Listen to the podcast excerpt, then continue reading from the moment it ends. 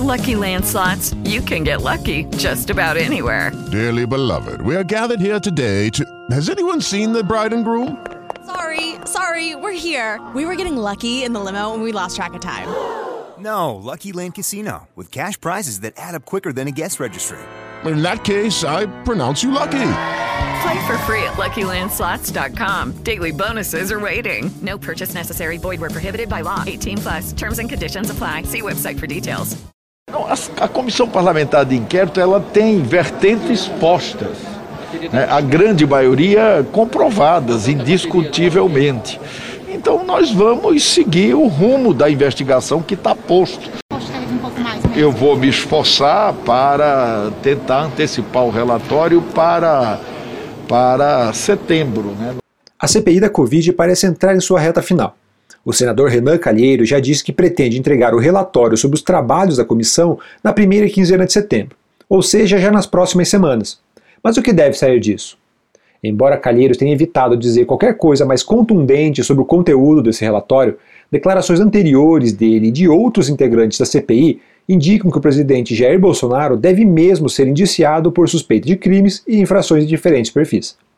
Para explicar exatamente o que vem por aí, os próximos passos e os impactos políticos disso tudo, o podcast 15 Minutos de hoje conversa com Olavo Soares, repórter da Gazeta do Povo em Brasília, que detalha tudo o que já se sabe sobre o relatório final da CPI da Covid.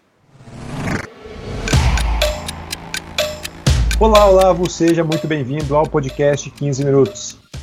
Bem, olá, Durval, olá pessoal, um prazer falar com vocês. É, bem, Olavo, a CPI da Covid está entrando em sua reta final e o senador Renan Calheiros já disse que deve entregar o relatório nas próximas semanas.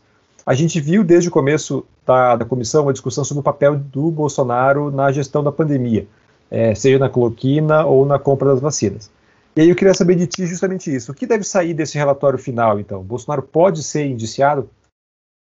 É, sim, Durval. É, a expectativa de muita gente é que haja é, o indiciamento do Bolsonaro, do, do presidente Bolsonaro, no relatório final da CPI. É, o relator, o Renan Calheiros, ele tem evitado é, utilizar palavras muito diretas quanto a isso, né, mencionar diretamente o presidente, que ele vai iniciar por isso, por aquilo e tal, mas a gente tem alguns sinais que mostram é, é, que deixam claro que tende a haver um indiciamento. Né? A CPI, ao longo desses, é, desses quatro meses de funcionamento, a CPI ela teve algumas fases. Né?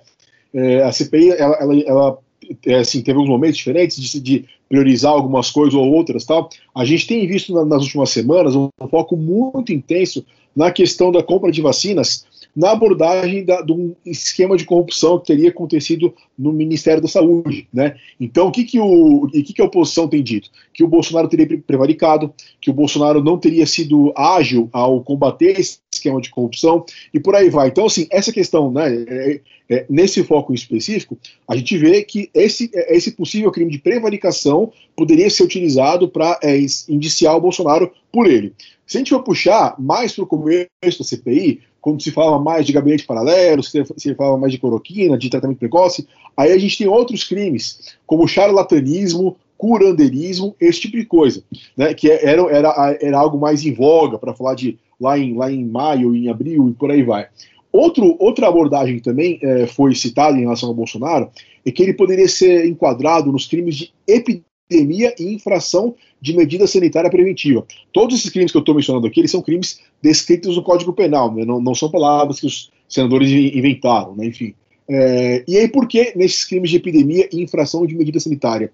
Por causa da questão do Bolsonaro não utilizar máscara, dele é, promover aglomerações, esse tipo de coisa que a gente conhece, conhece bem. E por fim, há uma abordagem mais é, ampla, digamos assim, de, de, de dizer que o Bolsonaro é, pode ser enquadrado em crime de homicídio, de desrespeito à vida, esse tipo de coisa pela conduta que, na avaliação de senadores da oposição, o Bolsonaro adotou ao não combater a, a, a pandemia de maneira eficaz.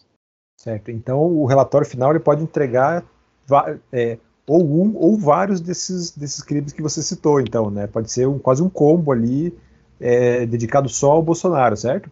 Exato. A expectativa é de que haja mesmo uma, uma menção a vários, a vários possíveis crimes que o presidente teria cometido.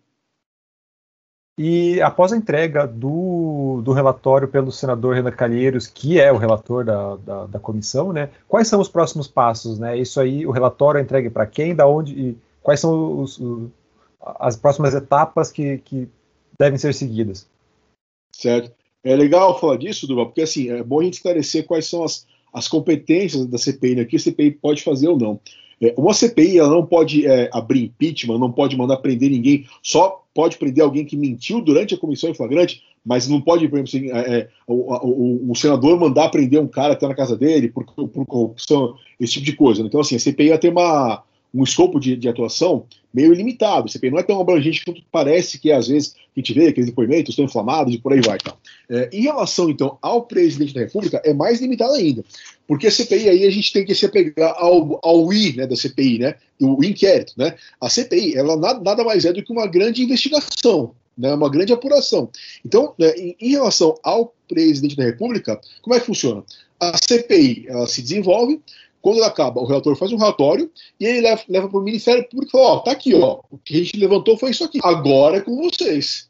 Então, assim, é, muitas vezes, né, a gente, nossa sociedade, a gente costuma falar: ah, a CPI acabou em pizza, a CPI não deu nada, mas em algumas ocasiões a culpa pode não ser da CPI. A culpa pode ser dos outros órgãos de controle, os outros órgãos de combate à corrupção, de justiça, enfim, que não fizeram a sua parte. Né? Então, só colocando isso porque, como eu disse, né, muitas vezes a gente culpa CPIs sendo que a culpa não foi da CPI. Então, no caso da CPI da Covid, caso o Bolsonaro seja indiciado mesmo, é, quais seriam então as próximas etapas? Vai para o Ministério Público? Exato. Quem, quem é o responsável por dar continuidade ao processo? É, e aí, é, tem, tem, tem, foi é, muito bom você ter colocado isso, porque tem até um ponto que eu, que eu não mencionei. É, como o Bolsonaro ele é o presidente da República, ele não responde aos mesmos fóruns que que nós, cidadãos, né, que não temos mandato, respondemos. A, a qualquer investigação que, que compete ao presidente da República tem que ser submetida ao Procurador-Geral da República, né, que no caso atual é o, o Augusto Aras, que vai ser, ser reconduzido ao cargo. Então, é, é, esse que é o procedimento. É, a, a, CPI vai entregar o seu relatório ao Augusto Aras, que vai tomar a providência que ele queira tomar ou não.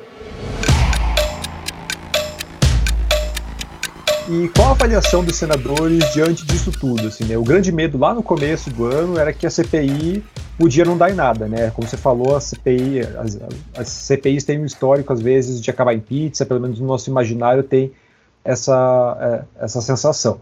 Então, esse era o grande temor envolvendo a CPI da Covid. E aí, agora, cinco quase cinco meses depois, desde do, do, do, da abertura dos trabalhos, como que os senadores é, veem o desempenho da comissão? Olha, a CPI, Duval, como eu disse, né, assim, é, ela tem essa questão de fases, né?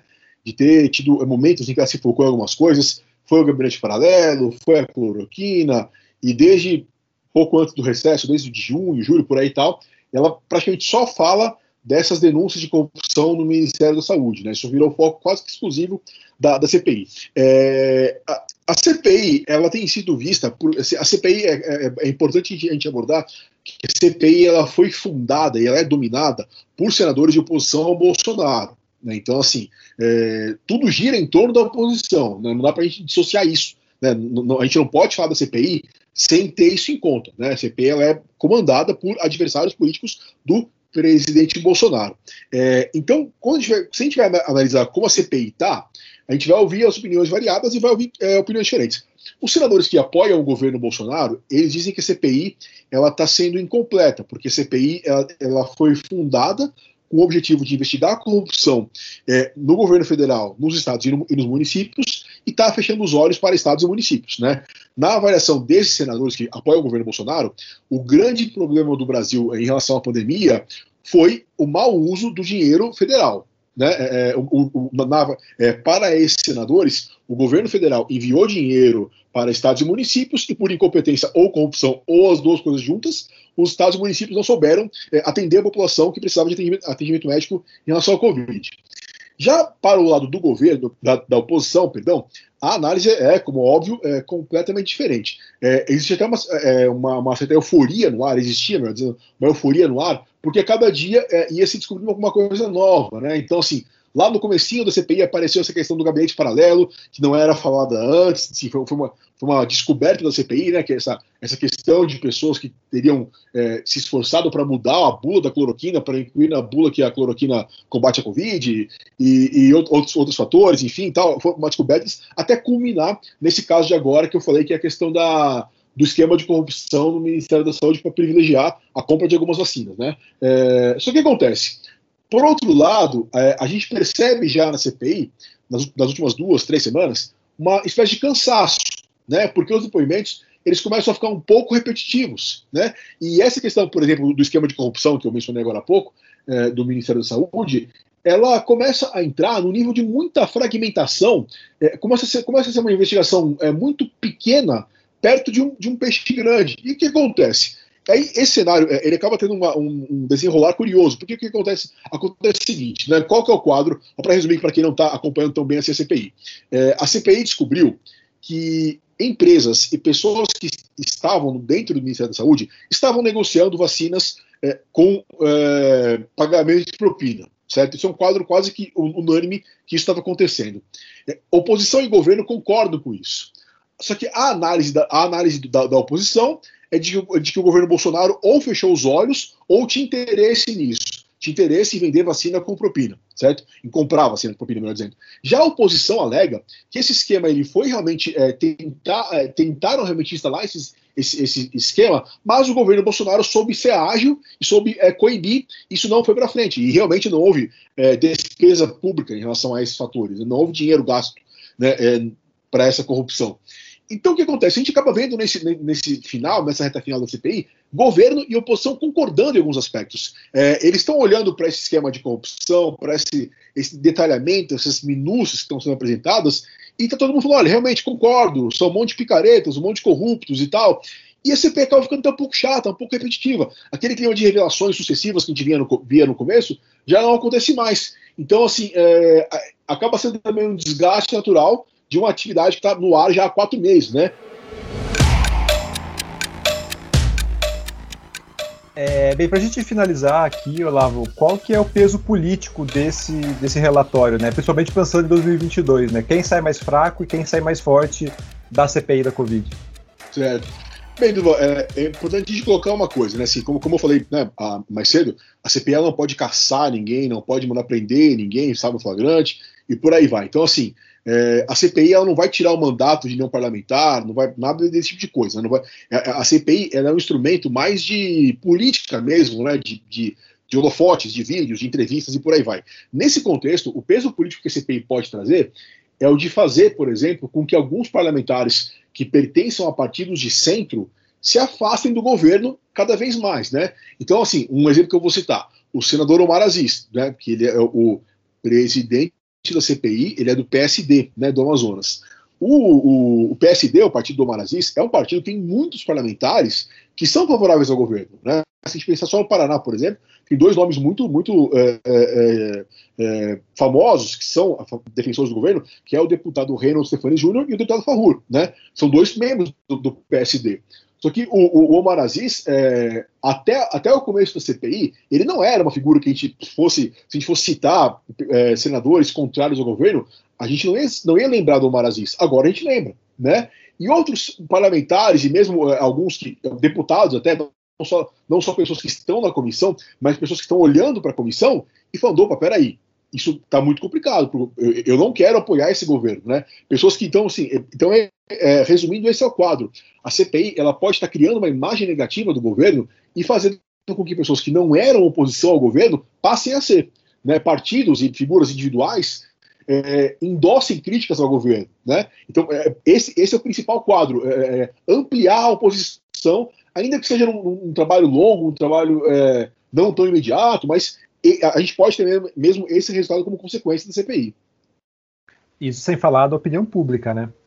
Com certeza, com certeza. Aí a gente, né, a gente puxa os números da, de avaliação de governo, né? A reprovação do, do Bolsonaro, que tende a crescer. Né, a, a o, o, senador Renan, por exemplo, ele sempre fala que a CPI ela tem tido um bom desempenho em pesquisas de opinião, né, tem havido elogios, então é um quadro também que chama atenção. Bem, é isso, toda a cobertura sobre a CPI da Covid e as suas repercussões políticas você acompanha aqui na Gazeta do Povo. Olavo, mais uma vez, muito obrigado pela sua participação e até uma próxima. Foi um prazer, até a próxima. Ponto final em mais um episódio do 15 Minutos, o podcast da Gazeta do Povo. Ao longo do episódio você ouviu áudios da TV Senado. Eu lembro sempre que o 15 Minutos conta com a Maris Crocaro na produção a montagem de Leonardo Bestiloff e a direção de conteúdo do Rodrigo Fernandes. Eu sou Durval Ramos e fico por aqui. Até mais!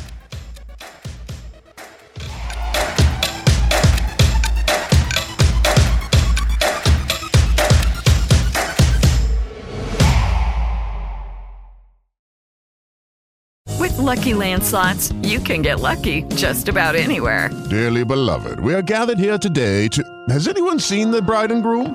Sorry. Sorry, we're here. We were getting lucky in the limo and we lost track of time. No, Lucky Land Casino, with cash prizes that add up quicker than a guest registry. In that case, I pronounce you lucky. Play for free at LuckyLandSlots.com. Daily bonuses are waiting. No purchase necessary. Void where prohibited by law. 18 plus. Terms and conditions apply. See website for details.